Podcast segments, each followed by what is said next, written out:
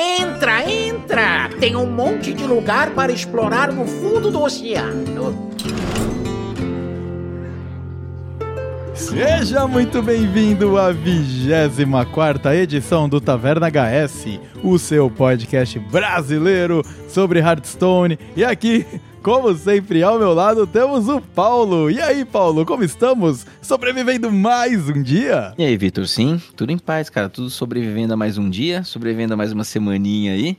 As coisas estão meio parecidas, né? No Hearthstone, como a última vez que a gente conversou, com a diferença que o nosso Twitter tá bombando, cheio de, notificação, mano, retweet pra todo lado, comentário, tá uma, tá uma beleza aquela ação. A gente tá muito influencer agora, viu, cara? Ah, muito influencer, eu já tô esperando os piques chegando. Já. Exatamente, só os piques. É isso? Foi essa aí a sua introdução, tá?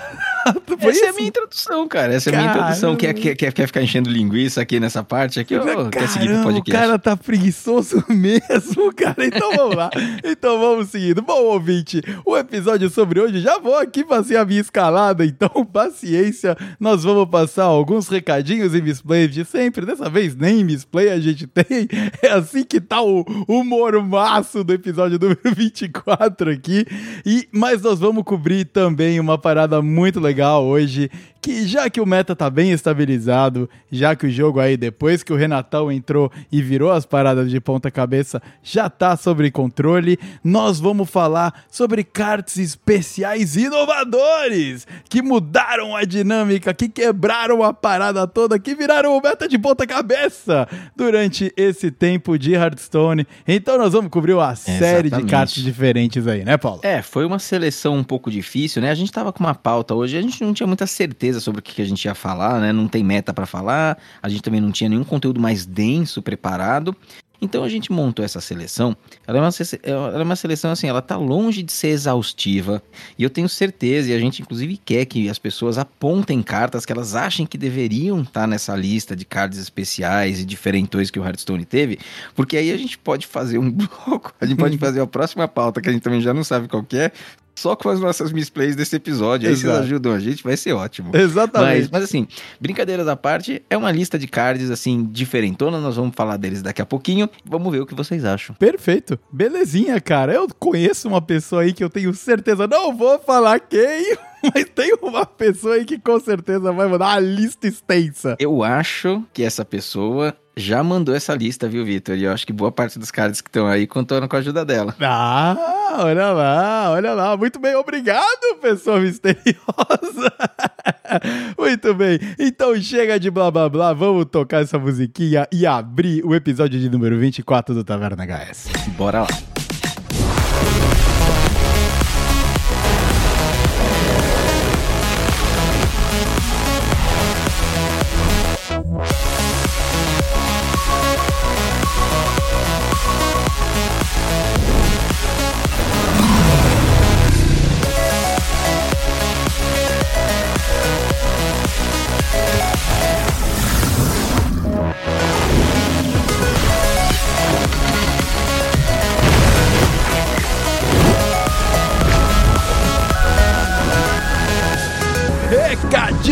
Misplays. Vamos lá. Bom, recadinhos, a gente vai começar aqui uh, com um recado novo? Não, talvez não seja tão novo, que é o jabazinho do Discord Taverna Hearthstone. Sim, estamos aqui no nosso jabá padrão, mais uma vez, falando sobre a turma fantástica do Discord Taverna Hearthstone, Machado, Calliope e companhia, todo mundo lá, meu que é impressionante a quantidade de trabalho que eles têm e, e, cara, o quanto eles se dedicam à comunidade do Hearthstone, cara. Não é, e essa parte não é jabá, não. Eu realmente fico impressionado. Às vezes eu entro lá, já tá tarde pra mim aqui e tem mensagem sendo trocada lá. É, puta, é muito legal mesmo. Então você, ouvinte, se você não entrou no Discord do Taverna Hearthstone, fica aí o nosso convite para você ir lá, dar um alô pra gente e, pô, de repente conhecer mais amigos inimigos aí nesse jogo que, puta, a gente gosta tanto, não é verdade? De repente fazer parte do time Ozumate, onde estão os melhores daquele servidor. Ou o time do Neptulon, que é o time que tá ganhando. Pode ser também, né? Será que tá ganhando ainda? Ah, eu acho que tá ganhando sim, cara. Eu acho que tá ganhando. E se não tiver, eu acredito, eu confio. Mas esse, esse episódio vai demorar para sair, né? Até lá tudo pode mudar. Então fica aqui a gente reafirmando para você ir lá participar do Discord Taverna Hearthstone. Agora, o nosso segundo jabá, que também é padrão e que também é um cara fantástico, é a gente aqui compartilhando o canal do Hard História. O História, nosso querido História, mandou aí o vídeo com os contos do assassinato no castelo de Nátria. A gente comentou no episódio anterior, o Paulo fez vozes, eu fiz voz, a Ana fez voz, a gente, todo mundo aqui mega envolvido no processo do História, foi muito legal. E ele lançou aí a parte 4 do vídeo, finalizando o capítulo aí, né, que foi lançado pela Blizzard. E a gente tá agora, todo mundo debatendo quem será que matou o Sir Denatrius. Será que ele morreu mesmo? Tem gente falando que ele nem morreu, viu, cara? Então tem muita coisa aí uh, rolando. Tem gente também falando que essa aí me parece que é a, a especulação mais embasada na história, que na verdade o Sir Denatrius, a a alma dele se incorpora naquela espada que vai ser a espada do guerreiro, né? Tem toda uma parada assim. É, tem a, a Blizzard, assim, amanhã ela é o Terry Craft, então, assim, já saíram todos os cards, ainda não tem nenhum assassino aí que foi definido, pelo menos até o momento da gravação desse episódio, dia uhum. 20 do 7. Então, vamos ver o que, como que ela vai desenvolver essa lore. É possível que há uma teoria de que a alma dele está na espada, há uma teoria de que, na verdade, ele não morreu, ele tá, só tá dando uma trollada. Uhum. Tem uma teoria aí de que o card diamante da expansão, que a gente ainda não sabe qual que é o card diamante da expansão, vai ser o verdadeiro assassino pode ser uma, da, uma das lendárias das classes. Pode ser que eles desenvolvam a trama no mini set daqui uhum. a um uhum. tempo. Então há muitas teorias aí é. ainda, Vitor. Eu ficaria muito satisfeito, cara, se a trama fosse desenvolvida numa história single player. Eu acho que seria muito da hora a gente pô, poder uhum. ir descobrindo essa parada numa história single player, saca? É, e eles estão evoluindo bastante no conteúdo single player, né? Porque se você for ver o, o livro dos heróis do Filing, hum. poxa, cara, ele é super bem feito, né? Nossa, Diferente cara, ali. É. É, inclusive, para quem não gosta muito da parte de história, eu acho que até incomodou um pouco as pessoas, porque tem bastante diálogo. Tem, né? tem então, assim, é diálogo, bem rico é. nesse sentido, assim, é. É uma gameplay, assim, de certa forma diferenciada comparado com o restante, assim, não é para todos, mas para você desenvolver uma trama, muito bom mesmo. É, e você pode escolher entre três parceiros diferentes que vão participar ali do combate ativamente uhum. com você.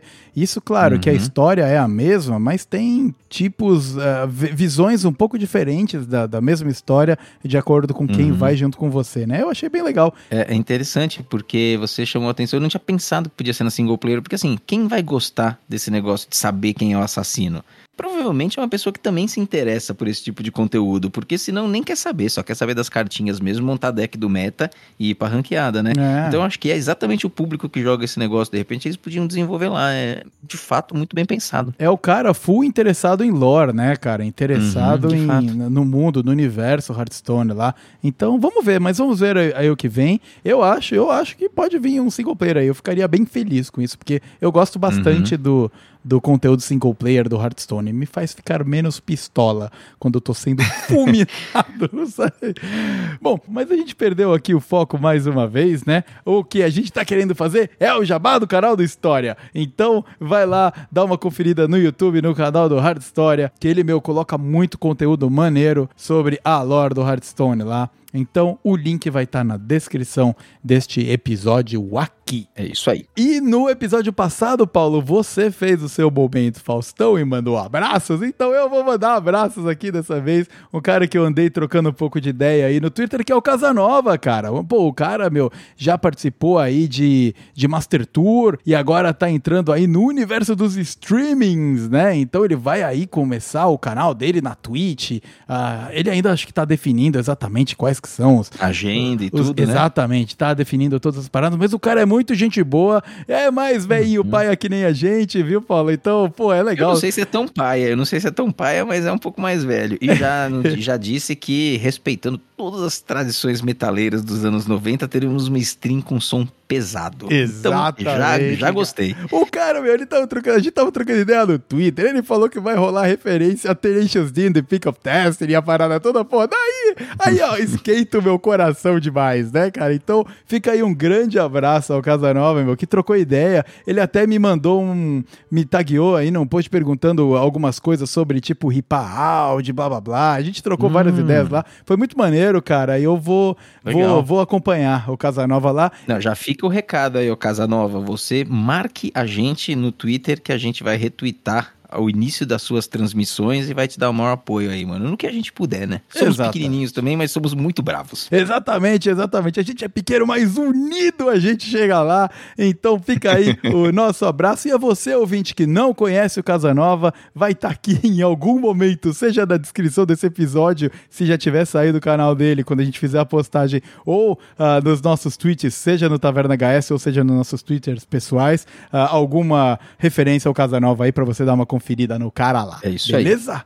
Então vamos lá, agora vamos pro episódio, porque a gente não tem misplay, né, cara? Não, mas eu tenho um pequeno comentário que eu gostaria de fazer. Ah. Não é uma misplay. Tá. Mas o Moratelli, que já é nosso ouvinte aí de longa data, ele me escreveu uma DM e Hum. falou assim: opa, me disseram que ia ter link na descrição do episódio pra aquela partida de Hunter de 102 de dano e eu não achei. Cadê? Ah, nem, nem fuder, Cadê? Nem fuder. então, mano, é fogo, né, velho? Porque aí você Caraca. tive que ir lá e colocar, porque eu tinha esquecido mesmo, Você né? prometeu, e o Machado cara. já tinha me avisado já e eu ainda não tinha posto. Você Daí eu mandei prometeu. o link pra ele, coloquei o link na descrição, então vai estar lá, né? mas aí, tipo, então não é uma misplay, mas foi um negócio. E aí ele, assim, ele não só assistiu, como depois ele me respondeu e falou assim: olha, achei aqui um ponto, o Hunter perdeu letal. Depois eu fui ver, o Hunter tinha perdido o letal mesmo, cara. Teve um turno lá que ele fez uma jogada errada, ele podia ter vencido dois turnos antes de morrer. Então, não teria batido o recorde de dano na partida. Não teria batido o recorde de dano, ainda bem que as pessoas erram. E aí a gente consegue ter conteúdo pro nosso episódio. Exatamente. Boratelli, parabéns, viu, cara? Parabéns, mano, pela puta vida. O cara, o cara, além de cobrar, foi lá ver, viu tudo, que deve ter sido uma partida longa pra caraca, e ainda pegou o misplay do maluco, velho. Pelo amor de Deus, cara. Putz, Então, assim, a gente não tem misplay nossa aqui, mas a gente tem misplay do meu oponente aí, ó. Exatamente. Toma essa, oponente. Ai, caraca, que maravilhoso, mano. E por falar em interação com os nossos ouvintes, Aham. cara, nós lançamos aí na segunda-feira, acho que todo mundo que nos escuta aqui tá a par, né? Nós soltamos um tweetzinho ali, bem bravo, né? Anunciando o código de pré-venda que nós vamos sortear, que nós ganhamos da Blizzard, né? A DAI entrou em contato com a gente, falou que, pô, eles aprovaram aí, que a gente tá fazendo um trabalho bacana, então que a gente pode, né, fomentar a nossa comunidade. Nós fizemos um pequeno teaser ali apresentando, né? Que a gente tava conversando e o Vitor falou assim: Poxa vida, a gente não vai fazer só um postzinho padrão, né? Vamos fazer uma coisa que leva um pouquinho também da nossa vibe, um pouco das nossas vozes, porque afinal de contas nós somos uma voz, né? Uhum. Dentro do, do ouvido das pessoas na comunidade. Fizemos o teaserzinho e, porra, a repercussão tá muito legal, né? Há muitos é, perfis da comunidade BR se passando a seguir o nosso podcast. A gente percebeu uma mudança um pouquinho nas métricas de download ali naquele primeiro dia. Então é muito bom isso, porque é um apoio da Blizzard que de fato ajuda. A gente vai continuar mapeando e rastreando, mas é uma coisa que expõe um pouco mais a gente, expõe um pouco mais o conteúdo que a gente faz. A gente fica muito feliz de receber porque nos ajuda e a gente fica muito feliz de sortear porque assim, a gente quer levar para os nossos ouvintes um pouquinho mais do que só do que os nossos episódios, né? Então, eu acho que é gratificante em todo o espectro, Vitor, e a repercussão está sendo maravilhosa. É, não, completamente, cara. Acho que ainda bem que você trouxe. A gente não poderia, né, fazer esse episódio sem agradecer massivamente o engajamento da galera que, pô, que tá dando essa força gigante pra gente. É claro que a gente tá dando um presente, mas o fato da gente poder dar esse presente é porque a Blizzard viu que nós, vozes etéreas, sem imagem, aqui no Uhum. universo do Hearthstone, o universo gamer, né, que é tão vinculado à Twitch, é tão vinculado ao, ao vídeo, ao VOD, né? A gente aí, o- os old school do podcast, na voz e fazendo o melhor que a gente pode com essa ferramenta, aquece muito o nosso coração ver que eh, tem tanta gente engajando. Eu tô dando uma olhada aqui, Paulo, no, no nosso Twitter. Tivemos Uhum. 203 retweets até o momento. 198 likes e 159 comentários, contabilizando mais de 1.800 views no videozinho que a gente Uhum. mandou com o áudio junto, cara. Então, pô, pra gente que nasceu há sete meses atrás, bom, nós nascemos há sete meses atrás como um podcast tradicional no universo do Hearthstone, é um puta, a gente tá muito feliz, não tem nem muita palavra pra dizer, né? Não, com certeza, com certeza. E a gente vê massivamente a comunidade BR chegando ali, participando. Muito legal estar próximo de toda a galera aí. Exatamente. E tudo isso é por causa de você, ouvinte, que tá aqui com a gente agora. Então, de verdade, muito obrigado. E vamos juntos, vamos todos juntos aí numa coletividade pra frente, pra puta, que a gente consiga trazer conteúdo pra entreter você e manter você ah, engajado com esse game que a gente gosta tanto. Muito bem. Agora sim, vamos começar essa parada. Vamos lá, Paulo. Vamos relembrar aí alguns cards que viraram de ponta cabeça o meta. E agora você vai ter que pegar na minha mãozinha aqui, viu, cara? Porque eu voltei há pouco tempo no game, então eu preciso de ajuda. Já tô com a minha boia de braço aqui, cara. Porque você... E Nadando vou- assim, nada como fazer uma imersão na Nubland, né? Exatamente. Então põe a mochila aí que você vai me carregar hoje, cara. Não, não tem problema. Mas assim, é muito legal. É bom você ter também essa percepção, assim, de, desse momento em que você ficou fora do jogo, que você vai ver cards aqui, que você vai falar assim, peraí, mas isso foi escolhido como um card especial? Porque o jogo hoje ele é tão mais desenvolvido que certos efeitos, eles são muito corriqueiros.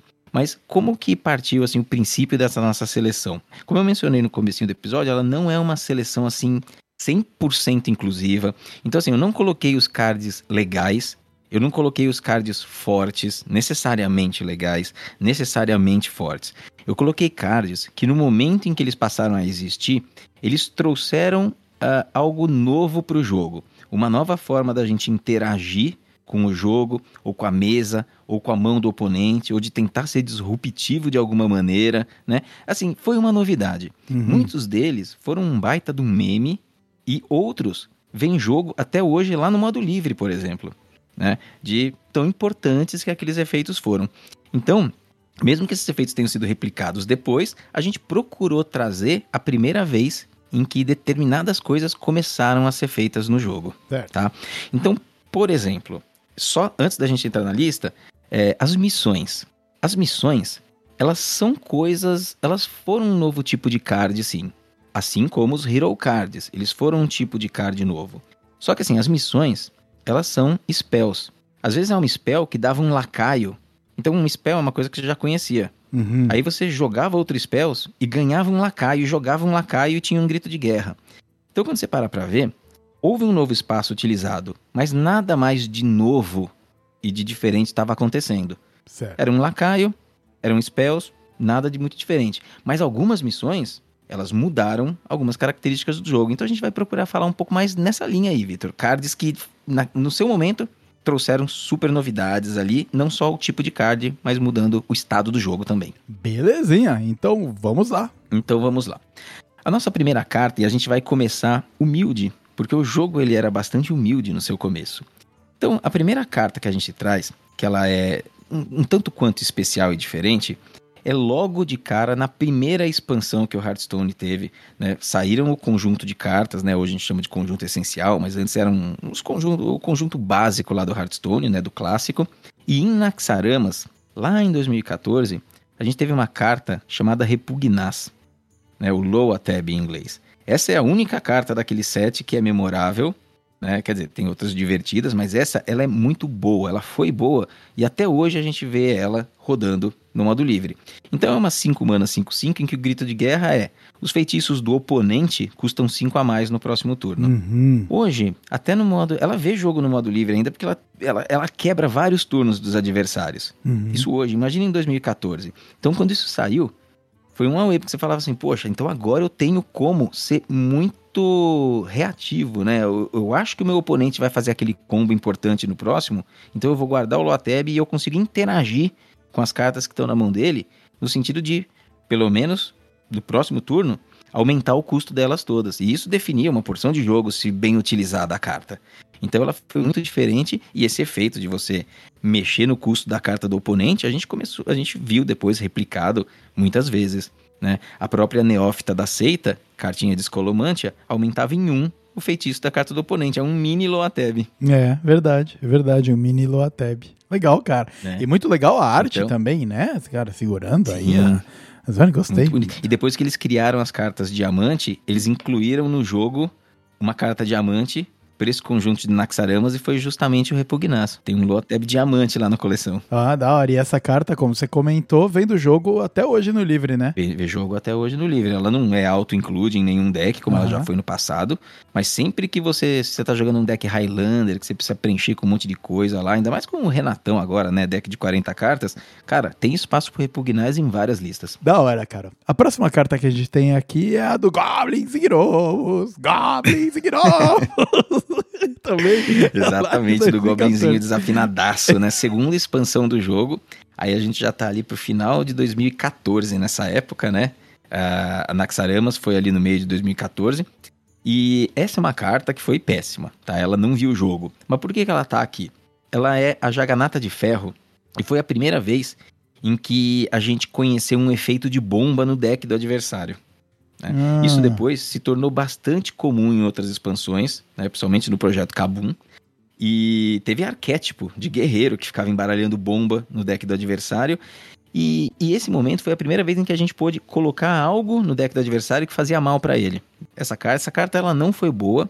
O grito de guerra da, ela era uma carta lendária de guerreiro, né? Ela já era de guerreiro. 6 mana, 6 5, grito de guerra. Coloque uma mina no deck do seu oponente. Ao ser comprada, ela explode causando 10 de dano. Então, assim, foi bem fraca, não viu o jogo, mas trouxe essa intenção, né, de que o deck do oponente também pode atuar contra ele em algum sentido. né? Então, Aham. é interessante, eu escolhi ela aí mais por causa desse efeito e nem um pouco por causa do poder dela no meta daquela época, que foi nulo. Uhum, uhum.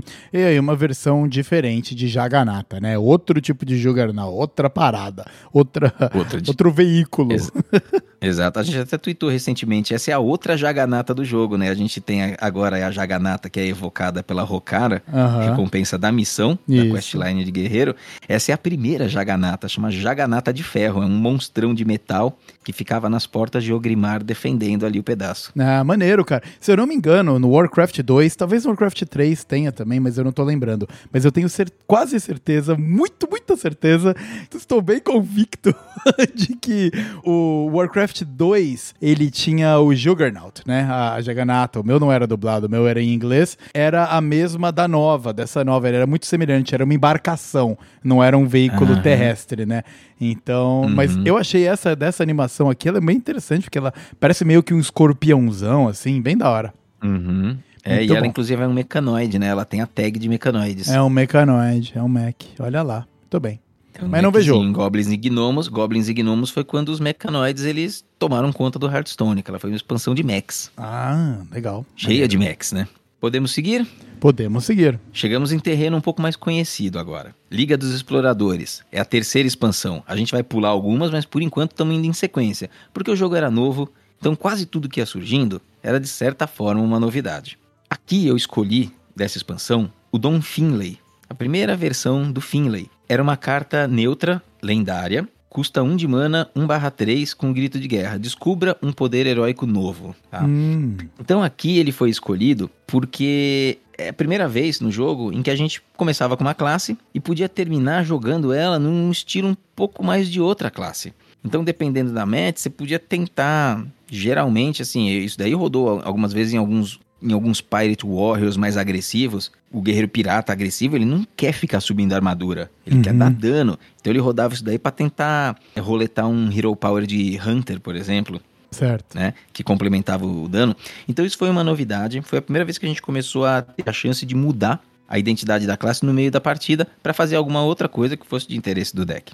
Legal, cara. Da hora. E- essa também é a, é a, a expansão do Reno Jackson. E aqui antes da gravação você até perguntou assim, pô, você não colocou o Reno, né? O Reno tá no jogo. Aham. E eu não coloquei porque assim, é, é- senão a gente começa a colocar tudo dentro, da, dentro dessa lista. E por que, que eu não coloquei o Reno? Porque o Reno, ele curava a sua vida de volta pra 30. né? E ok, ele é a única carta que faz isso até o, faz isso no jogo, né? Pelo menos naquele momento lá, é, ninguém curava tanto. Uhum. Só que cura já era uma coisa que a gente tinha no jogo. A gente tem o Hero Power do, do, do, sacerdote que faz isso, a gente tinha cartas que curavam. Então, cura não era algo desconhecido. Foi uma novidade. Curar de novo para 30, TEDx Highlander, mas não é uma grande inovação no jogo. Trocar Hero Power, eu considero que é algo diferente e a gente começou a ver cada vez mais disso mais para frente em outras expansões. É, e até e é, legal, né? Porque a, a troca de Hero Power, ela também muda a moedinha que fica do lado do avatarzinho do personagem lá para uma coisa diferente, né? Então você vê, uhum. sei lá, o Hunter com, sei lá, o Warrior com realmente o arquinho do Hunter, a flechinha, né? Então é Exato, realmente é interessante. Tem, tem uma experiência visual também. É, uma experiência visual, exatamente. Legal. Muito bem. Bom, a gente passa da terceira expansão Liga dos Exploradores para a quarta, o Grande Torneio. E aí, fazendo aqui um, um pulo, ainda na questão dos Hero Powers, em que a gente escolheu dessa expansão a Justicar Veras, né, uhum. a Justicar True Heart em inglês. Ela, ela foi uma carta neutra, lendária, 6 mana, 6 barra 3, cujo grito de guerra era substitui seu poder heróico inicial por um melhor. Então ela fazia algo que o Finlay fez, só que naquela versão aprimorada dos Hero Powers, que depois a gente reencontrou, né, os mesmos Hero Powers que ela podia, que ela oferecia para você, eles foram reaproveitados naqueles decks de custo ímpar, depois de Bosque das Bruxas, e o Finlay, houve uma carta em Salvadores de Uldum, que foi um Finlay refeito, era uma lendária de Paladino, e ele também permitia que o Paladino pudesse escolher um poder heróico novo, igual ao anterior, mais dos bufados, igual ao Justicar Veras. Né? Uhum. Então, escolher um novo poder heróico, realmente o Finlay já tinha feito, mas eles introduziram aqui aquela questão de, peraí, o Hero Power de alguma forma ele pode ser mais forte. Uhum. Né? Então vocês apertar esse botão aqui, custa 2 de mana, tá bom, é meio caro, mas e se ele for melhor? Talvez ele fique bom. Até a hora que deu errado lá no Bosque das Bruxas e desgraçou o meta inteiro. Mas você vê que eles estavam começando a trajetória por aqui, né?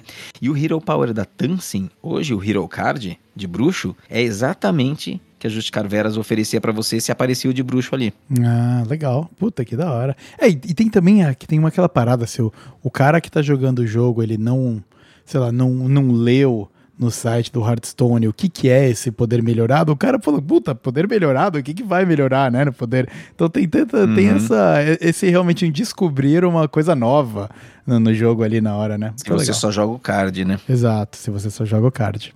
Legal, é isso aí. muito bom. A próxima carta que a gente vai trazer aqui é de uma expansão que tem uma cinemática muito querida por mim, que é a Gangues de Geringonsan, né?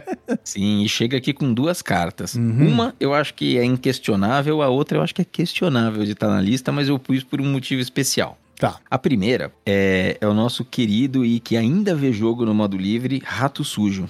Então, o Rato Sujo é uma carta neutra. Você repara que essas cartas assim mais que mudam um pouco o jogo, principalmente lá no começo dele, foram todas neutras. Todas né? neutras, é. Porque você tá colocando um efeito diferente no jogo. Você não quer que fique restrito aos jogadores de apenas uma classe. Você uhum. quer dar a oportunidade que todo mundo possa testar esses efeitos diferentes, né? Então, uhum. não é por acaso que elas são neutras. Provavelmente é proposital. Uhum. Então, ele era uma, um, um lacaio de custo 2, 2 barra 6, provocar, e o grito de guerra é seu oponente evoca um lacaio aleatório da mão dele. Então, quando você joga, o que acontece é que se o indivíduo tem alguns lacaios na mão, vem um aleatório pro board. Isso pode ser uma cilada, você pode puxar um asa da morte, né, e ter um dragãozão 12-12 ali, mas o que acontece geralmente é ele ser usado em momentos chaves da partida para quebrar um combo teu, para quebrar aquele card que você precisa para o seu jogo funcionar. Uhum, né? Uhum. Então ele foi uma das primeiras formas da gente ser disruptivo com a mão do adversário em efetivamente queimar um recurso lá. Fazer aquele recurso ser potencialmente péssimo, com o downside dele ser potencialmente muito bom. É, né? Então o repugnar lá atrás aumentava o custo durante um turno. Aí às vezes você tinha que deixar de jogar. Esse aqui, às vezes você perde um grito de guerra importante. Então foi a primeira vez que isso foi introduzido no, gol, no jogo, foi com Rato Sujo. Uma carta épica, inclusive. Tem também a possibilidade de você jogar isso e o cara não ter nenhum lacaio na mão dele, né? Então você Exatamente. baixou um Minion 2-6 do turno 2. É Uhum. brabo de É tirar. isso mesmo. O 2 barra 6, o 6 de vida, por custo 2, é pela chance de você puxar um bichão grande Um lá bichão em que você precisa dar uma tancadinha. Exa- É, como se fosse um Então- nerf nas estatísticas vanilla, né? Porque eles estão considerando que, beleza, você pode jogar esse lacaio de maneira disruptiva, mas você também pode ser disruptivo com o seu próprio game logo no começo, baixando um bichão, né? Então, agora se não Exatamente. vem, é, vai bem pro seu lado. Exatamente, é isso aí. Legal, muito bom. O próximo é uma carta que não viu jogo, não viu jogo na época, não vê jogo no livre, não vê jogo em lugar nenhum, mas eu coloquei aqui porque ela é no mínimo engraçada. E eu vou falar o nome, ninguém vai lembrar. Aí eu vou explicar qual que é. O prefeito Nubla Cuca. Prefeito Nubla Cuca é uma carta horrorosa, neutra, lendária, custo 9, 5/4. E o texto é nem é grito de guerra nem nada assim. É todos os alvos são escolhidos aleatoriamente. Então você bota essa carta no campo e é o caos. É o caos. Então assim, se você, se o oponente tem lacaio na mesa, no que ele mirar, pode, pode acertar outras coisas. Uhum, uhum. Se ele lançar uma spell pra matar esse lacaio, pode acertar qualquer outra coisa, desde que a spell permita, né? Certo. Desde que a spell permita. Então, então assim, era, virava o caos completo, tá? E eu coloquei ela aqui, porque se eu não me engano, foi a primeira vez que a Blizzard abra- abraçou a ideia de, olha, eu vou botar uns RNG muito louco aqui, tá? E quem quiser curte, curte isso. A diferença é que assim, ela colocou com custo 9, 5 4, então não tinha nenhuma razão pra isso daí ver jogo. Nunca.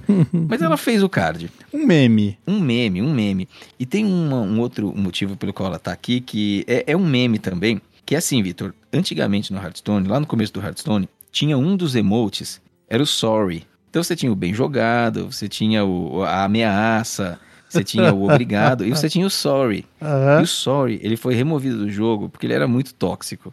Sabe, o oponente, sabe, você fazia uns negócios, mano, mandava um sorry. Às vezes, dependendo do que o oponente fazia, você mandava um sorry também pra dar uma zoada. Ele era assim, ele era muito tóxico. Então, Caraca. a Blizzard tirou o sorry do jogo. Só que até hoje, toda skin de herói que sai, todo herói novo que sai, que tem as falas, eles dublam o sorry. Existe a voice line do sorry. Uhum, Só que não dá pra gente usar no jogo. uhum. Mas eles gravam até hoje. E nessa card, quando esse card está na mesa e você vai mandar um emote, sai um emote aleatório. E até hoje sai o sorry. Pode sair o sorry. Caramba, nossa, que da hora. Eu- Puta easter egg isso aí, hein? Caraca, É um que- baita easter egg, é um baita Nossa, easter egg. que Então, assim, se você quer ouvir o sorry de novo no Hearthstone, pô, tiraram, tiraram, se você jogar essa carta na mesa e ficar apertando ali qualquer emote, uma hora o sorry vem. Hora Mano, sorry a vem. partida Então, é vira uma bizarro. zoeira, né?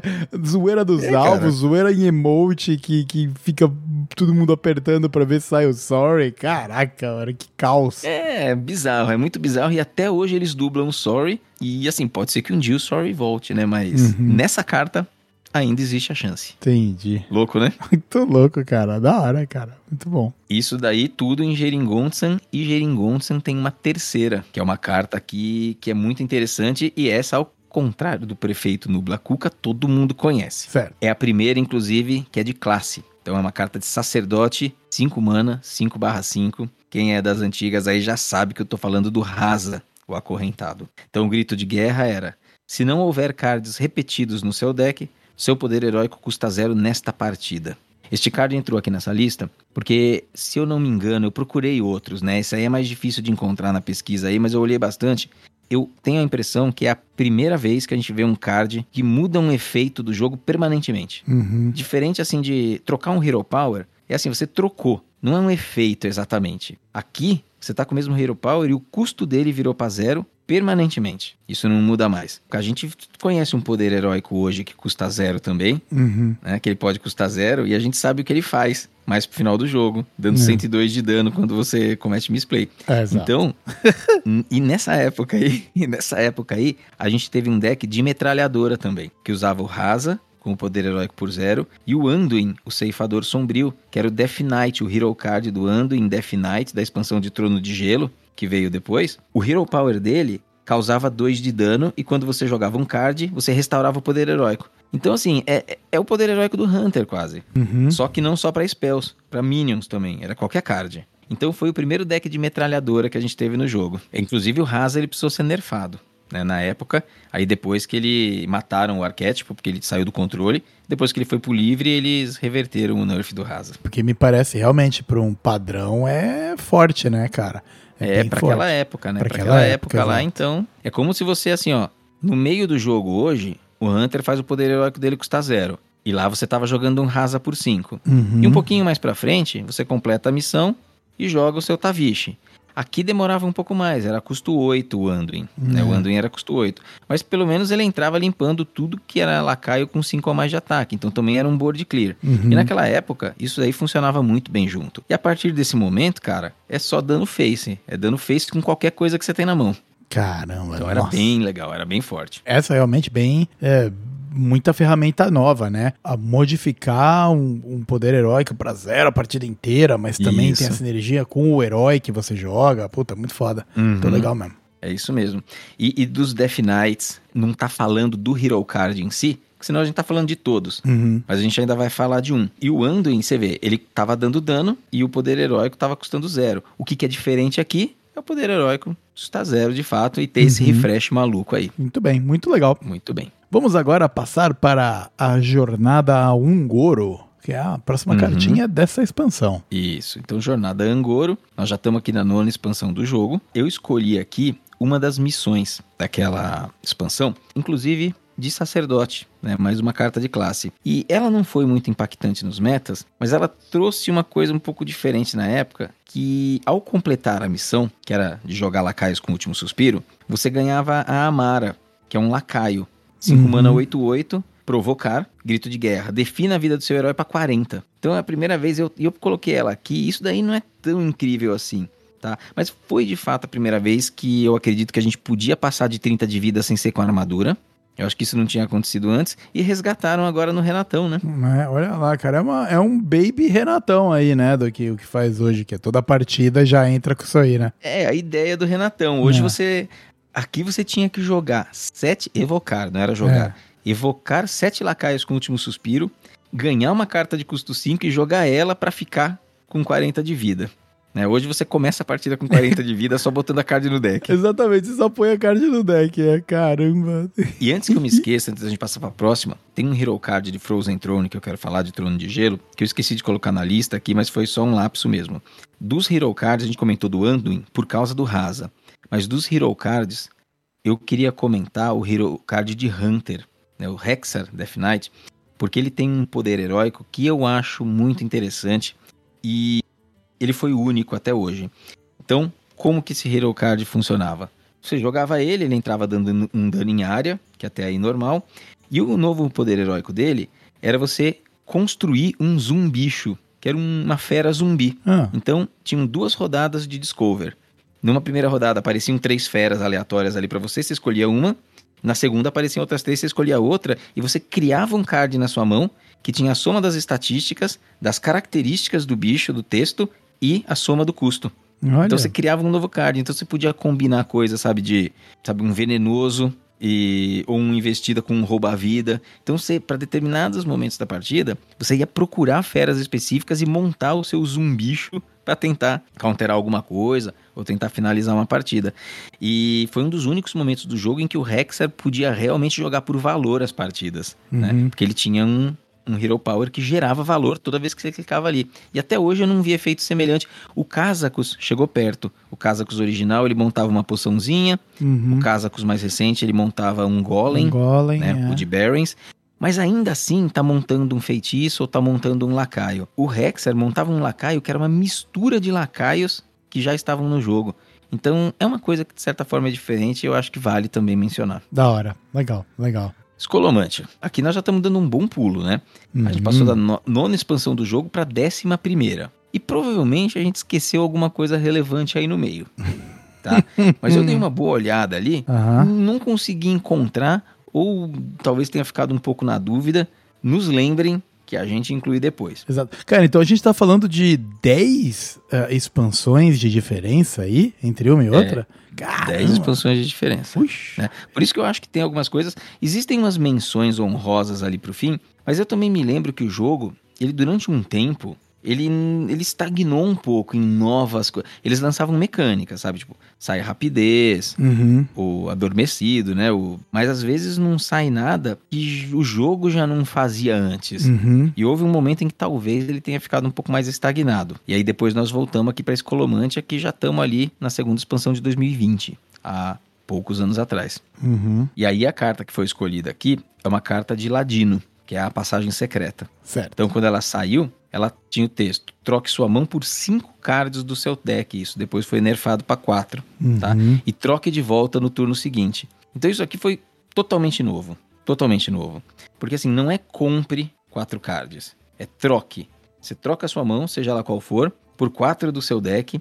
Você pode usar essas cartas. Cartas geradas continuam na sua mão e no final do turno, o que você não usou volta e o que foi deixado de lado retorna para sua mão. Uhum. né? Quer dizer, o que você não usou volta pro seu deck e o que estava na sua mão e foi trocado no começo do turno retorna para lá. Então Exatamente. esse que era o efeito da passagem secreta. Um card totalmente quebrado no, quando saiu e muito, muito diferente. Inclusive o troque sua mão não é compre. Então aqueles cards que ativados ao comprar não ativam. Eles ficam na sua mão. Então se você comprava uma bomba do que um guerreiro pôs lá, não ativava. Caramba. Se você compra uma carta que você quer que ative ao comprar, porque te faz uma mesa ou tem um efeito interessante, não ativava também. Então ela vinha pra mão, era um trocar. Completamente diferente do que a gente já tinha visto.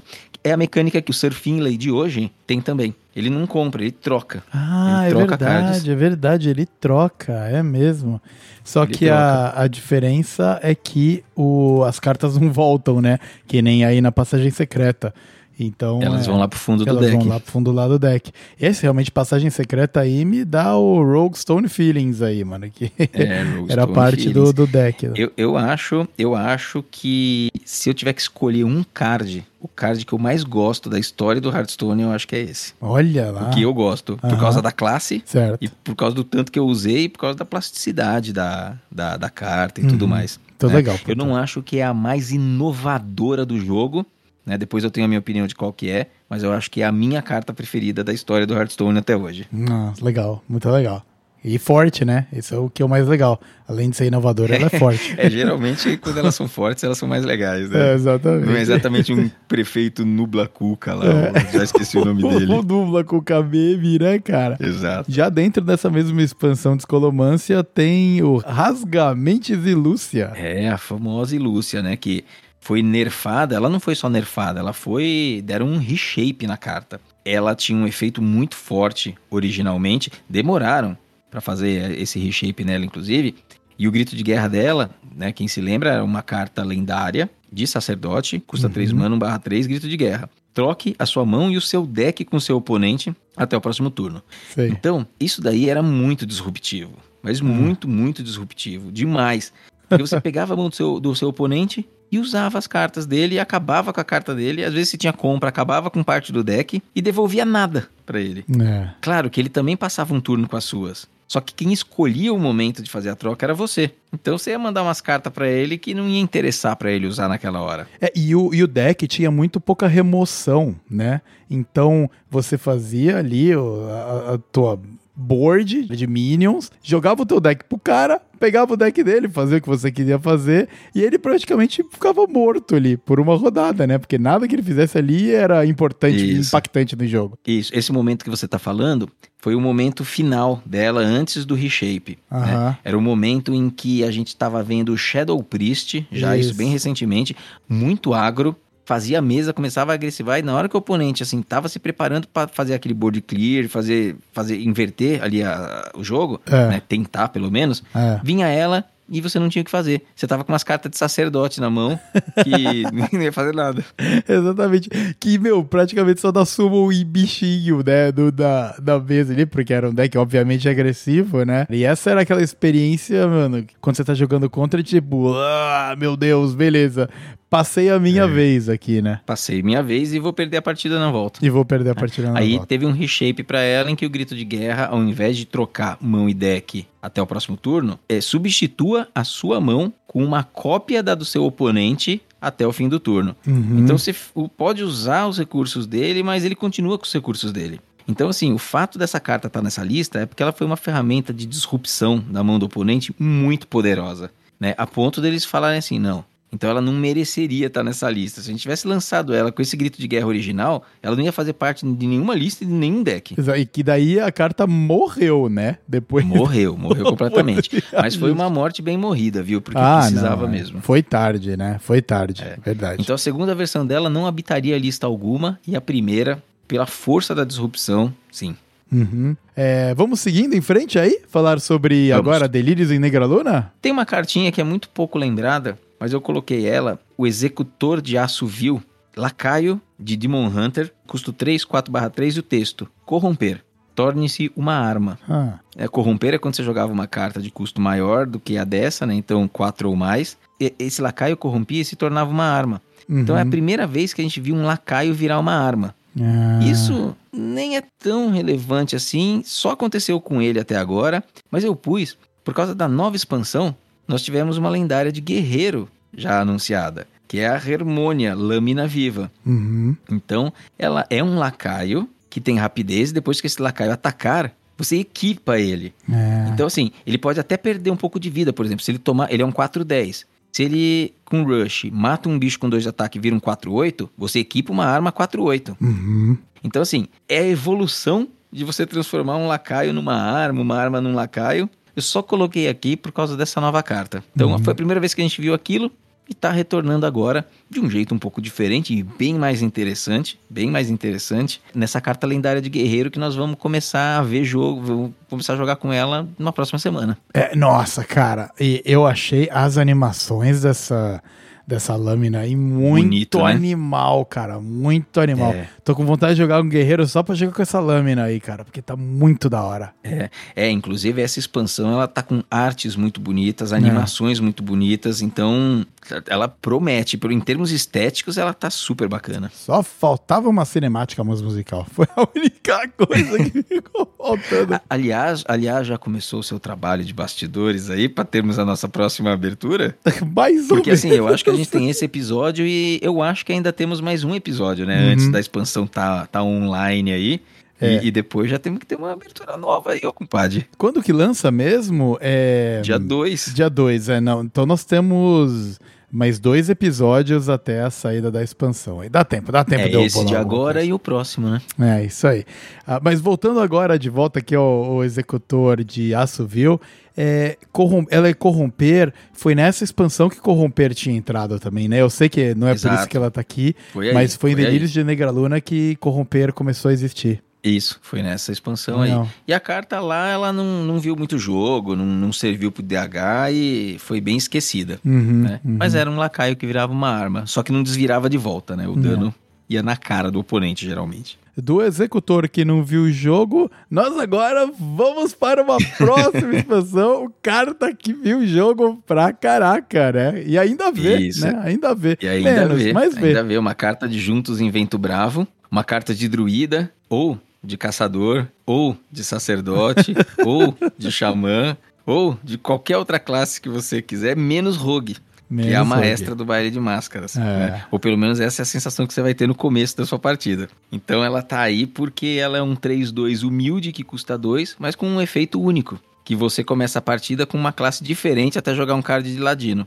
O ladino tem os seus motivos pra fazer isso, mas é, a gente antes, quando emparelhava com um oponente, olhava lá e já sabia o que, que você tinha que fazer no seu mulligan, geralmente. Uhum. E aí, com a maestra, você começa a ficar meio desconfiado de. De repente, você. Hoje, você vai pra ladder e encontra um guerreiro, maestra do baile de máscaras, muito provavelmente. Aham. Agora, se você encontra uma outra classe popular, você não sabe muito bem se é ou se não é.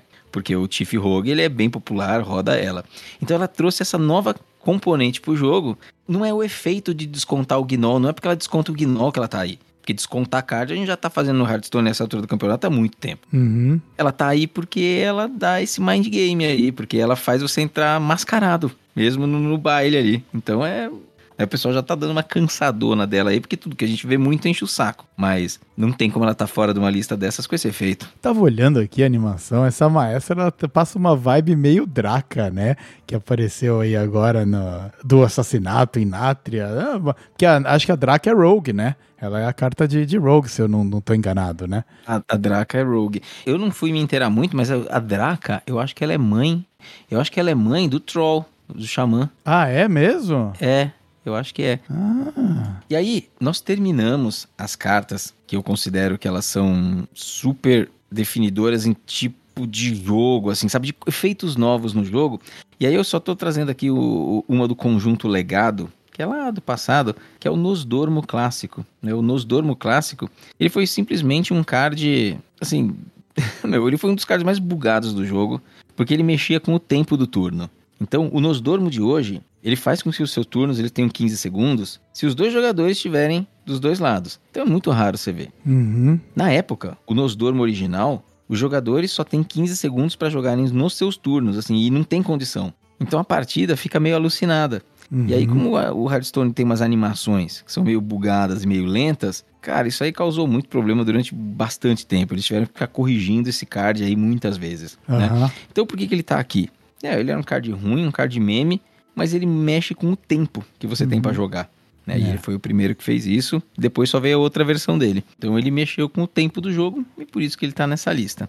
E a gente vai avançar na lista ainda, porque tem três cards que eu, que eu acho que eu coloquei que eles são muito especiais em alguns aspectos do jogo, porque mexem com leis fundamentais do jogo. Uhum. São três que a gente já mencionou aqui, tá? Uhum. E quem tá ouvindo tá falando assim: peraí, mas tá acabando a lista e eu tô pensando num monte de coisa aqui. Fala assim: olha, é, manda pra gente, vamos bater um papo sobre isso, porque isso aqui dá bastante discussão. Eu comecei essa pauta muito incauto ali, falando assim: cara, isso aqui vai ser fácil de fazer. Eu vou ver os caras. Aí eu comecei a olhar a coleção e fui conversando com o Machado. O Machado ele ajudou muito a fazer isso daqui, porque ele passou várias dos cards que a gente passou aqui. Ele fez, ele fez uma peneira bem forte e me passou. Eu não incluí tudo, mas eu incluí boa parte. E aí eu comecei a pensar em outras coisas. Então, assim, ó, vamos pensar a quest do bruxo, a questline do bruxo, a semente demoníaca. Quando você realiza, joga Tansing, seus cards não dão mais dano em você. Então você fica imune à fadiga, de certa forma. É. né? Será que isso deveria estar nessa lista? Né, eu fiquei pensando. Por que, que eu não coloquei? Porque efeitos que deixam o seu herói imune no jogo já tiveram presentes no Hearthstone antes. Uhum. Então, assim, é, eu, eu fui procurando efeitos que foram coisas um pouco mais diferentes, Sei, né? sei, entendi. E totalmente inovadoras. E eu devo ter deixado um monte de coisa pra trás aí, né? O meu objetivo aqui, eu tentei ser sucinto e trazer cards com essa pegada. Muito bom. Antes da gente seguir em frente, eu só gostaria de dizer que o Nosdormo, eu odeio quando vem a missão do Nosdormos lá, cara. Puta Hum, vida, cara. É a coisa mais mala do que é chato demais. E, voltando lá, a Draca, eu fiz aqui a, a minha pesquisa, você tá correto, cara. Ela é a mãe do Ah. Goel, que é o nome de nascença do Troll. Então, Qual é o de- nome de nascença dele? Goel. Goel? Goel. G-O, aí, um apóstrofozinho, El. Goel. Entendi. É o nome do, Ah. de nascença do Troll. E daí, depois que ela morre, né? Uhum. Ela vai lá pros. pra Maldraxxus, né? Eu Acho que é o nome É, do- Maldraxxus. do lugar pra onde ela vai. Acho que Maldraxxus é um dos lugares lá da que você pode ir, né? Parece que algumas almas vão pra lá, outras vão pra outros lugares, mas a Shadowlands eu já não, não manjo. Exatamente. Daí ela vai para lá e se torna a baronesa das Casas dos Olhos, né? Que inclusive é o que é mencionado aí agora Hum. nessa nova lore que a gente tá vendo no assassinato do Caçador de Nátria. Muito bem. Bom, podemos chegar no nosso trio aqui, que tem duas cartas conhecidas e uma que ninguém sabe quem qual é. Podemos, mas sempre dá um medinho falar sobre lore quando o Tanaka não tá aqui, né? É, cara, eu, eu, às vezes, é, assim, pelo menos nessa eu não errei, né, cara? Mas é melhor, É. é, melhor a gente deixar quieto aí, que senão depois ele começa, ele e o História começa a encher nós de misplay aí, cara. Eu ter que... É, é verdade, cara. As histórias não detona nós aí também. Então vamos lá, vamos continuar. Vamos seguindo essa lista aí. Fechando a lista principal com três cards que, na minha opinião, eles são muito especiais. Porque são cards que eles alteram as leis fundamentais do jogo. Aquelas leis que, durante muito tempo no Hearthstone, a gente considerou que elas seriam imutáveis. Aham. Então, o meu primeiro card, ele é um card de Despontar dos Dragões. Já era lá a 17ª expansão do jogo, né? Você vê que a gente pulou lá atrás e falou assim, ah, mas pulou daqui pra cá, teve essa inclusão aí, né? E é o Valdris Gorjavil, um lacaio 7 de custo, 4-4. Eles inverteram o meme, porque lá no passado a gente teve um 4 mana 7-7. Fizeram um lacaio cujo grito de guerra, então o lacaio é ruim, mas o grito de guerra é lacaio de bruxo, lendário Tá. cujo grito de guerra é aumente o tamanho máximo da sua mão para 12, compre 4 cards. Então por que, que ele tá aqui como na lista dos três especiais? Porque ele mudou o tamanho da mão do jogo. Então a gente podia jogar um handlock em uma mão cheia de cards. Foi uma ideia boa e que não teve jogo, né? Não viu meta porque o handlock na época acabou não, não, se beneficiando dessa mecânica. A fadiga era algo que preocupava muito ele naquele momento. A gente não tinha deck de 40 cartas para ficar comprando coisa infinitamente. né? A gente não tinha como se precaver da fadiga, como tem hoje com a missão. Então, assim, é, comprar esse monte de card e aumentar a mão acabava muitas vezes sendo uma desvantagem. Sendo que num turno 7 jogar um 4-4 para só comprar card é complicado. Quando você vê a Tansing hoje, ela compra, ela não aumenta o tamanho da sua mão, mas ela compra 3 e dá dano em área. Uhum. E ainda bufa o seu poder heróico que fica melhor. Então, assim, é, É. essa carta aí, comparado com o power level da Tansing, é tipo ridícula. Então não vi o jogo. É, me parece que vem tarde demais esse aumento da mão, né, É, cara? Tinha que ser tarde. muito antes disso, Uhum. pra realmente ser consistentemente melhor. Sim. E na época, eu lembro que os testes que eu fiz com esse handlock, se ainda por cima, mesmo que você tinha uma condição de jogo de certa, você podia até ter alguma condição favorável pra jogar ele, a sua mão num handlock, ela não fica vazia pra você comprar quatro cards e às vezes não queimar coisas importantes. Então era era era delicado, era um deck delicado ali que exigia muito esforço e baixo win rate. Bom, o próximo card que a gente tem aqui, ele pode até ser um amigão meio delicado, mas esse viu game, cara. É, cara, ele, ele não é delicado, ele é gente boa, mano. Ele é gente boa. delicado com os animais. E com a natureza. O maluco daquele tamanho, pegar o esquilinho do quebrar ele no meio, tem que ter a mão leve, cara? Então nós estamos falando aqui do nosso queridíssimo Guffy Coração Selvagem. Amigo da natureza. Sim, o próprio. Não tinha como ele não ser um dos pontos fortes dessa lista. Nós estamos falando aqui em 2022, todo mundo já tá cansado do Guff, assim, quer dizer, eu amo o Guff, eu odeio o Guff, mas o, o simples fato dele, é- é- o druida antes ele podia rampar, ele conseguia rampar mais rápido até os 10. Agora ele rampa mais rápido até os 10 e vai pro 11, 12, 13, 14, até 20 de mana. né? O que permite, essa carta sozinha, permite uma porção de arquétipos serem viáveis e uma porção de estilos de jogo do druida, que é a cara do druida, serem viáveis. Então eu, eu tenho. É uma carta que eu sinto amor e ódio. Né? Se eu fosse um druida, um jogador de druida que adorasse a classe, essa, taria, essa seria a minha card escolhido para ser o melhor card do Hearthstone que eu mais gosto no lugar da passagem secreta. Uhum. Mas eu deixo ele em segundo lugar, talvez, porque é um card que eu respeito muito. Ah. Eu acho que você fazer essa mudança no jogo, mudar essa lei só pra uma classe, você precisa de muita coragem, precisa saber muito bem o que você tá fazendo. Eu lembro quando revelou o card que você, quando você veio falar comigo, caraca, se eu não, inclusive, acho que é capaz de que eu tava aí na tua casa, eu tava visitando nessa época. Eu tô, talvez eu tô tentando juntar a memória aqui de quando a gente tava trocando ideia sobre o Guff, e você falou, caraca, mano, 20 de março, isso aqui vai quebrar o gamezinho, mano, vai mudar tudo. E logo no início ele não teve tanto impacto, mas depois descobriram o poder dele, né, cara? Você tava por aqui, provavelmente, porque a gente abriu os cards de Alterac aqui, eu, você e a Ah, Plank em foi. casa. Foi, foi mesmo, é verdade, é verdade. Então foi quando lançou a expansão. E além dele fazer você subir até 20 de cristal, né? Ainda, mano, tem aí os pro player que depois ainda mandam um alinhamento celestial e usar na Condra depois, depois que você tá no 15 de cristal, como o JP já tentou explicar aqui pra gente, mas eu, eu não tô no nível lá do, do pro player, eu falei, decidi não jogar com o deck. É, então. Então, assim, e ele tá nessa lista, ele não tá nessa lista porque ele é quebrado.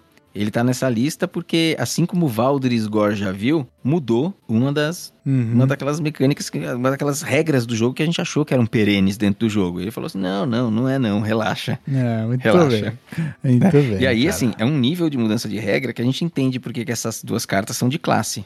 Né? Uhum. Não tem como qualquer classe poder jogar com 12 cartas na mão, assim. Começa a ficar muito perigoso pra estrutura do jogo, né? Pra É. todo o jogo, pro funcionamento dele. Não tem como toda classe poder ir pra 20 de mana, assim. Você. Não dá, você não, não tá nem mais jogando Hearthstone se isso acontecer. Ah, muito legal, cara, muito legal. E aí chegamos aqui no nosso terceiro elemento, que dos três, eu não vou dizer que ele é o mais ou o menos importante, mas ele é o mais recente, que é o Renatão. Então o Príncipe Renatal, a carta, a carta mais nova do jogo, no momento em que nós estamos gravando, disponível no jogo, né? Sim. De uma expansão que ainda vai ser lançada, chegou trazendo um efeito que a gente viu lá atrás na quest do sacerdote, então não é tão diferente assim, que 40 de vida, o sacerdote às duras penas conseguia para depois morrer, Uhum. né? Porque era isso que acontecia na época. E ele chegou mudando o tamanho do seu deck e não só o da vida. A vida não é tanta novidade, se fosse só pela vida ele não estaria aí. Mas deck de 40 cartas, que é o que ele faz hoje, é completamente inovador dentro do jogo. Uhum. né? Nós nunca pudemos fazer um deck nem com 29, nem com 31 cartas. Nunca saiu do 30. Todos os decks começam, você monta com 30 cartas. E aí chega o Renatão e fala assim: não, não, nós vamos mudar isso para 40. Né? Uhum. E aí agora nós temos uma série de arquétipos que se remodelaram em torno dele, ficaram mais ou menos interessantes, mas é uma carta que é, talvez seja uma das que mais mudaram o jogo individualmente, inclusive porque essa é neutra e aí consegue entrar em qualquer classe.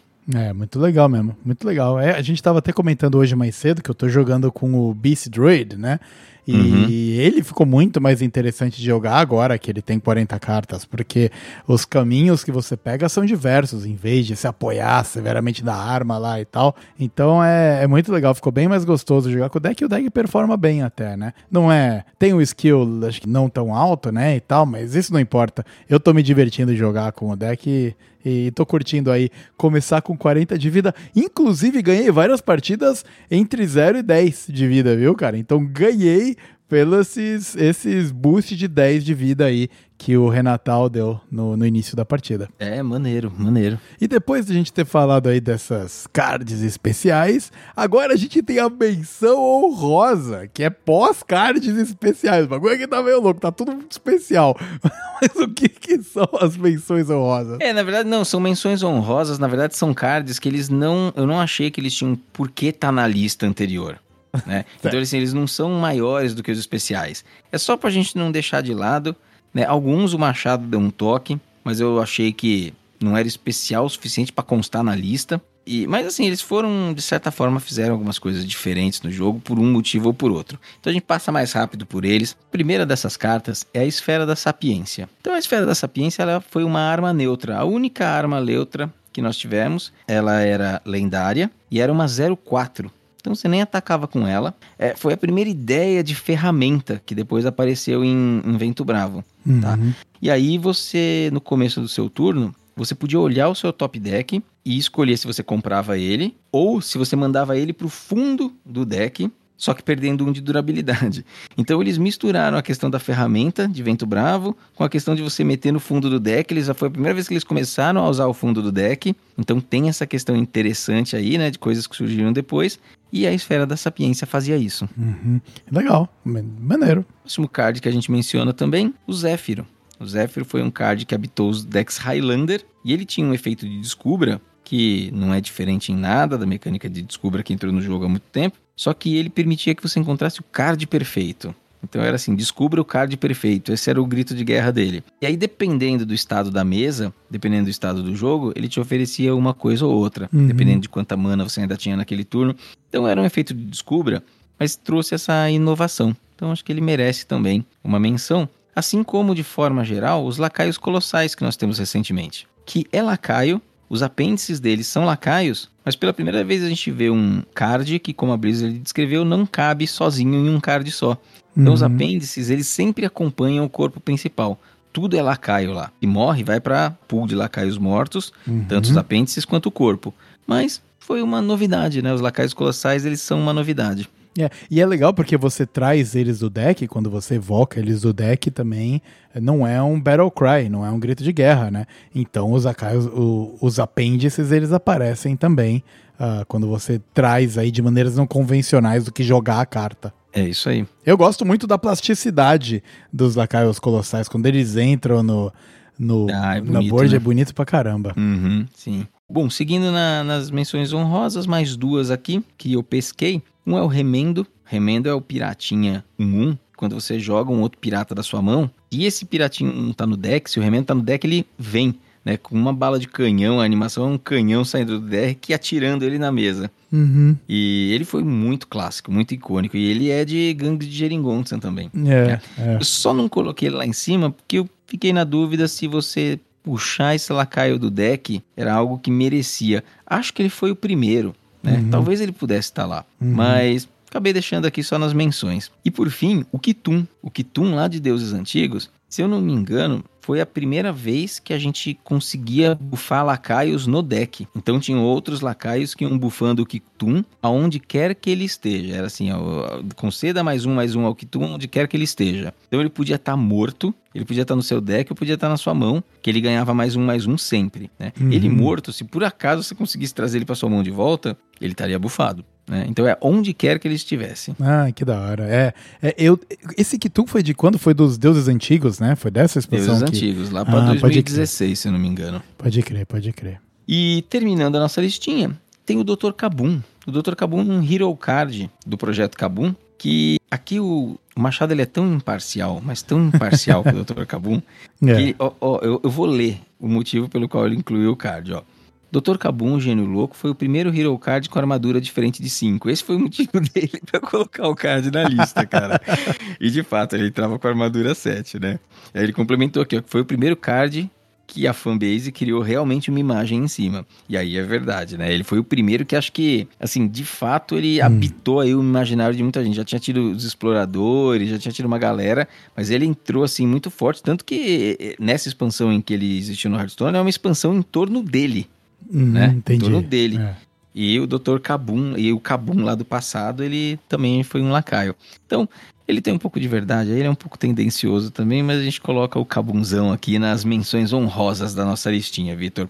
E aí, por fim, ela termina. O Machado gosta bastante de guerreiro, né, cara? Ele é, ele é da turma dos guerreiros. Sim, sim. Teve um guerreirão controle nessa época aí que era cabulosíssimo, cabulosíssimo. Então, é, aqui termina a nossa lista, Vitor, mas assim, a gente tem certeza de que ela não é uma lista altamente inclusiva e que deve estar Uhum. faltando bastante coisa aqui. Mas É. a nossa ideia não é ser inclusivo, como a gente já falou várias vezes. Acho que a ideia é trazer a ideia da lista para que a gente possa melhorar ela com o tempo e também, sei lá, relembrar alguns cards que foram muito interessantes e que deram, fizeram mudanças ali ao seu tempo no jogo. Muitos desses efeitos que a gente falou, eles são corriqueiros hoje. Mas quando eles se apresentaram ali no Hearthstone, eles foram grandes novidades, foram bem interessantes, ou tentativa de serem bem interessantes, né? Nem tudo deu muito certo. Legal, cara. Maneiro. Da hora. Legal, né? Muito bom. É, gostei bastante. O, inclusive, é, eu esqueci de comentar quando você passou aí pelo Remen do Yukitun, né? Eles são aí heróis do, do Battlegrounds também, né? Ah, Estão lá conosco até sim. hoje. Pra galera que tem um um APM mais afiado, se eu não me engano, o Remendo é um, é um bom herói aí. Pra quem não é boomer. que- Boomer APM não serve, né? Exatamente, o meu, o meu APM é um pouco mais boomer, cara. Então não é o herói ideal pra mim, não. É isso aí. Muito bem, acho que fechamos aí, né, cara? Tanto as Fechamos. cartas de mais destaque, tanto as que tiveram destaque especiais em cima das de destaque, e as que também tiveram menção honrosa em cima das de destaque especial, em cima das de destaque. Então acho que a missão tá cumprida. Pra você ver que o trabalho começou achando que era fácil, eu tive que montar, montar categoria, subcategoria, porque não tava encaixando as coisas lá. mano. É, pois é, cara. Tô, deu pra ver mesmo, deu pra perceber. Muito legal, cara. Mas ficou, puta, muito, muito divertido. Ainda mais, puta, pra mim curioso revisitar aí uma parte do game que eu não tava participando. Então, gostei bastante. É isso aí. Muito bom. Considerações finais, Paulo? O que, que nós temos aí pra fechar esse episódio de número 24 aí com chave de ouro? Muito bem, Vitor. Só considerações finais aqui, bem rapidamente. Eu acho que a gente não podia deixar de cumprimentar o Talso. né? Aham. O Talso aí muito presente na nossa comunidade BR. Ele fez a revelação de um card dessa expansão. Então, ele é, ele é assim, essas revelações de card eles são entregues para algumas pessoas, né? E dessa vez ele é o brasileiro que tá revelando um card dessa expansão. E ele revelou um card de Hunter muitíssimo interessante. É um card de custo 3 chamado Espírito Indomados, uma spell de Hunter épica. O texto é: evoque duas sementes selvagens adormecidas diferentes. Faça suas sementes selvagens despertarem um turno mais cedo. E saíram várias cartas já de Hunter dando suporte para essas sementes selvagens. E dessas sementes selvagens saem lacaios. As sementes selvagens elas ficam adormecidas. Uhum. E se ela vai ficar adormecida por um, dois ou três turnos, isso depende de qual é o lacaio que vai sair dessa semente. Então é, é um arquétipo de Hunter aí que tá bastante promissor, o pessoal tá bem hypadinho aí, ele tem cara de que vai ser forte. Eu vi um vídeo do Trump hoje, e o Trump comentou que ele acha que esse daí vai ser o primeiro deck que vai, vai surgir aí e que a gente pode esperar tentar counterar no começo. É, eu ia até comentar isso, que ele, ele fala, sem, mesmo sem ter visto o dump de cartas agora que vem, né? Agora mais pra frente, ele falou: Meu, eu tenho a sensação de que esse deck vai ser muito viável, mesmo sem ver o, o que vem aí no grande pacotão. No total, né? É, no total, é, exato. Da hora. Então, e aí o Taos revelou uma carta, e é legal, que foi uma carta épica, né? É legal quando a raridade é mais especial, e ainda por cima é uma carta que tem muito promissor, uma carta muito boa. Se esse Uhum. arquétipo rodar, essa carta tá lá com certeza. E a revelação dele foi muito maneira, né, Vitor? A gente tava na live dele, né? Você Nossa, tava é, cara. também, eu tava. tava. tava. E, nossa, ele fez um trabalho super bem feito ali, né? Um, um, um filminho ali que, puxa vida, quando eu comparo com outros que eu já vejo por aí, alguns aí, mundo afora, meu Deus do céu, cara, o dele tava muito, muito bom. É, ele inclusive mostrou o vídeo comparando com o. Não comparando, né? Mas o vídeo do, do outro criador de conteúdo, acho que da Tailândia, cara. Por aí eu ouvi. Na sequência, né? na que tinha soltado junto ali. É, exato, que é o que tem sinergia com a carta que ele lançou. Não tem nem como comparar o nível de produção, mano. Não tem nem como Dá até um comparar. pouco de vergonha alheia. Dá vergonha, dá muita vergonha ali do cara. É muito cringe, muito trash, enquanto o Talso simplesmente destruiu. E além disso, cara, ele fez em inglês. Então, É. porra, e fica aí também ó, parabéns aí pro cara ter pensou fora da caixinha, né? Falou, pô, cara, Uhum. eu tô mostrando uma carta, vou mostrar ela pro mundo. Lançou também a versão em português pra ficar acessível à galera a brazuca. A versão em inglês tem legenda em português e em espanhol.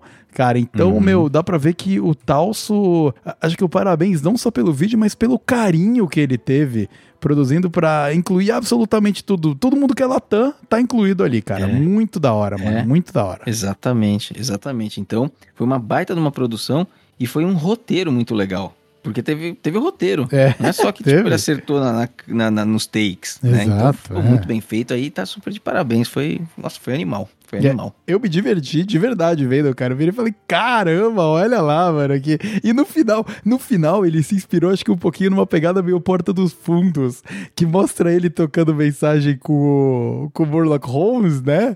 E, Uhum. ele, e ele respondendo e o Murloc Holmes só manda áudio, cara. Mano, é maravilhoso. Mas sabe aquele, aquele rapidinho que é, é só ele digitando no celular e o Murloc Holmes respondendo em áudio? Muito maneiro, cara. Foi realmente sensacional. Você sabe quem que fez o áudio do Murloc Holmes ali? Foi o. Foi o Tesday, não foi? Foi o Tesday. Foi Uhum. Cara, olha, Foi tá brilhando no Murloc o Tesday, viu, cara? Nossa, o Murloquês do Tesday tá, tá fino. Fu- fluente, fluente Murloquês. Será que ele tem isso aí no, no currículo dele? Ai, que legal, cara. Foi realmente, foi realmente muito bom. E nossas considerações finais, falamos do Trump aqui. O Trump ele segue na nossa querida saga Free to Play aí. Sai um episódio por mês agora, né? Na verdade, ele não deve estar muito animado, não. Mas É. tá lá jogando, né? Eu assisto sempre que sai. É, eu acho também que ele tá produzindo bastante coisa pro conteúdo novo de Nátria, né? Então tá meio foda ah, com ali. certeza. Porque ele tem que Com dar certeza. prioridade pra Nátria. Então o free to play tá meio paradinho. Mas eu tô me divertindo assistindo também, cara, as partidas. Eu, eu gosto bastante. É, depois que veio o Renatão, ele teve que largar a mão do fatigue lock dele, porque não dá Foi. mais pra ganhar na fadiga, fica É. muito difícil. Exatamente. Voltou pra um Renolock lá, com algumas mudançazinhas e tá indo, cara. Quero ver, mano. Eu acho que não- esse deck não chega no lenda, não. Bom, ou vai demorar vai mudar muito. tudo na expansão, cara. Ele É. vai se ferrar, velho. Ou vai demorar muito. Exatamente, cara. Ah, é, eu acho que é. Pois é, porque vem expansão nova, né? Acho que ele não chega lá a Dá tempo. tudo, cara. Eu não, Putz. não dá, não dá. Putz, Mas é isso aí, crer. muito bacana. E eu acho que era isso por hoje, Vitor. Tive- Tivemos uma pauta aí diferentona, uma pauta questionável, uma pauta que talvez eu tenha puxado a sardinha do ladino, mas é o que tem pra hoje. Exatamente, mas afinal, tudo bem, tudo bem. Aqui a gente tem o direito de defender as classes que a gente gosta, cara. Não tem problema. É, a gente tá defendendo as classes que a gente gosta, mas pelo menos a gente não está falando mal das classes que a gente não gosta. Exatamente. Então tá tudo certo. Exatamente. Nós somos muito comportados e, e maduros, esses, dois hosts aqui nesse podcast. Mas, já Olha que a gente só. tá finalizando o episódio, eu gostaria de agradecer a você, ouvinte. Espero que você tenha gostado desse episódio todo diferentão. Hoje a coisa foi toda diferente. Não foi meta, não foi lore, não foi nada. Foi aí um pescadão que o Paulo fez junto com, com o Machado. Muito obrigado, Machado, por ajudar. Porra, cara, porra, entre diferentão e pescadão, você tá zoando minha, você tá zoando minha pauta aqui, hein, O cara. pescadão de cartas, foi o pescadão de cartas, né? Quando- Um catadão aí, um catadão, essas coisas que o Paulo pegou aí, porque ele não sabia o que falar. É que você não, você não tá entendendo, cara. Eu tô fazendo uma referência ao dragar, mano. Entendeu? Pescar, dragar ali, sei. sacou? Sacou? Uhum, Sacou? Uhum. ainda tô no mundo da cidade submersa aqui. Mas, Entendi, tá muito bom. obrigado a você, ouvinte, por ter ficado com a gente até aqui. E a gente aqui vai dar um presente pra você que ficou com a gente até o final. Porque se você chegou até agora, é porque você gosta da gente, é porque você apoia a gente. Então, como a gente tá sorteando um bundle pra expansão que vai sair do Castelo de Nátria, Uma pré-venda. isso, uma pré-venda, é, é o termo certo? É a pré-venda do Castelo de Nátria, a gente gostaria de dar a você, ouvinte de verdade do Taverna HS, mais chance. E não só mais chance, cinco vezes mais chance do que qualquer outra pessoa que deu o like, o retweet e comentou uh, lá no post que a gente fez. Claro que eles também estão né, no sorteio, mas você, se mandar uma DM ou uma mensagem pra gente, ou entrar em contato, seja pelo Twitter do Taverna HS, ou por comigo, ou com o Paulo, de qualquer maneira, mandando a seguinte frase: já chegou o disco voador, a gente vai multiplicar por 5 o número de entradas que você vai ter no nosso sorteio de bundle, porque é carinho a você, nosso querido ouvinte. Exatamente. E aí, na hora de fazer o sorteio, nós não podemos garantir nada, mas você terá mais probabilidade do que as pessoas que não nos escutam e que não estão acompanhando o nosso trabalho nesse momento. É uma forma singela e lidando apenas com probabilidades, porque nós também queremos que todo mundo tenha chance, né? Que uhum. se engajou nessa campanha legal que está sendo feita lá no Twitter, mas é uma forma singela que a gente tem de dar um pouquinho de reconhecimento e aumentar um pouquinho a chance de quem está aqui com a gente sempre interagindo, ouvindo. Então, entrem em contato conosco. Para quem nos escuta e não usa Twitter, então não tem DM, não tem os nossos contatos em outros lugares, escrevam para o e-mail do Taverna HS, né? E-mail em 2022 é uma coisa meio cringe, meio, meio esquisita, mas é. ele ainda existe. Então, se você é cringe e esquisito e não usa nenhuma rede social, Tanaka, aí você manda um e-mail pra gente tá bom? Exatamente. Pode mandar um WhatsApp também, cara. Pode, se você tem o nosso, manda um WhatsApp, cara, de qualquer maneira. Vai lá e manda, já chegou o disco voador, porque você vai ser incluso aí na multiplicador por 5 dos tickets de entrada para ganhar o sorteio de pré-venda do assassinato no castelo de Nátria. É isso aí, e vamos ver se a gente sorteia uns dos nossos ouvintes, hein? Quem sabe? Exatamente. Mas não há garantias, não há garantias, apenas há probabilidades aumentadas. Exatamente, cara. Na vida, a única certeza que nós temos é a da morte. Porra, mano, vamos fechar assim hoje? não, não, não, não, não. Caceta, então, deixa, deixa eu dar uma melhorada nos espíritos aqui, né, cara? Pô, deixa o fechamento comigo, vai, mano. Acho que eu tô muito pesaroso hoje, então eu já fico por aqui, meu querido ouvinte. Muito obrigado por ter ficado com a gente é, até, até o final do episódio. E você, ouvinte, que ainda não nos acompanha, pelo Twitter, vai lá e nos siga em tavernahsbr, que nós estamos lá de portas abertas para trocar uma ideia com você, ou nos nossos Twitters pessoais também, por arroba nogrum ou arroba v underscore starzinski. O link para os três perfis está aqui na descrição desse episódio. Muito obrigado por ficar mais uma vez com a gente, que venham muito mais episódios pela frente e a minha participação no episódio de número 24 acaba aqui. Agora é você você, Paulo. Pode fazer o fechamento em altíssimo astral, por favor, hein?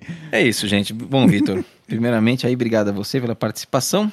Mais um episódiozinho desse nosso projeto, né? Um projeto que começa a dar alguns frutos, né? Que a gente fica feliz aí de poder compartilhar com as pessoas que nos escutam. Também o meu muito obrigado por estar conosco aí desde os primeiros episódios. Quem chega depois vai voltando até os anteriores, né? Um efeito muito interessante que a gente vem observando. É muito boa sorte no sorteio. O sorteio a gente vai juntar todas as inscrições via Twitter ou via mensagem que vocês ouviram aqui hoje. Nós vamos juntar e no dia primeiro, um dia antes da expansão, nós, nós vamos sortear o Felizardo, que vai receber um código e já vai ter toda uma pré-venda disponível para no dia 2 tá começando a conhecer esse meta que vai se desbravar no Hearthstone junto com a gente. Bom demais. Então, o maior astral de lembrar de cartinhas importantes do passado, torcendo para as que estão chegando sejam também tão importantes quanto. Eu me despeço aqui de vocês. Espero que fiquem todos muito bem, espero que fiquem todos com muita saúde e por aqui vocês já sabem. A gente vai sempre, sempre se encontrar na ranqueada. E não se esqueça, hein, ouvinte? Manda com a gente! Já chegou o disco voador! Cinco vezes mais entradas no sorteio. Não esqueça. Por qualquer veículo que você nos conheça. Pode até ser pombo correio. Pode.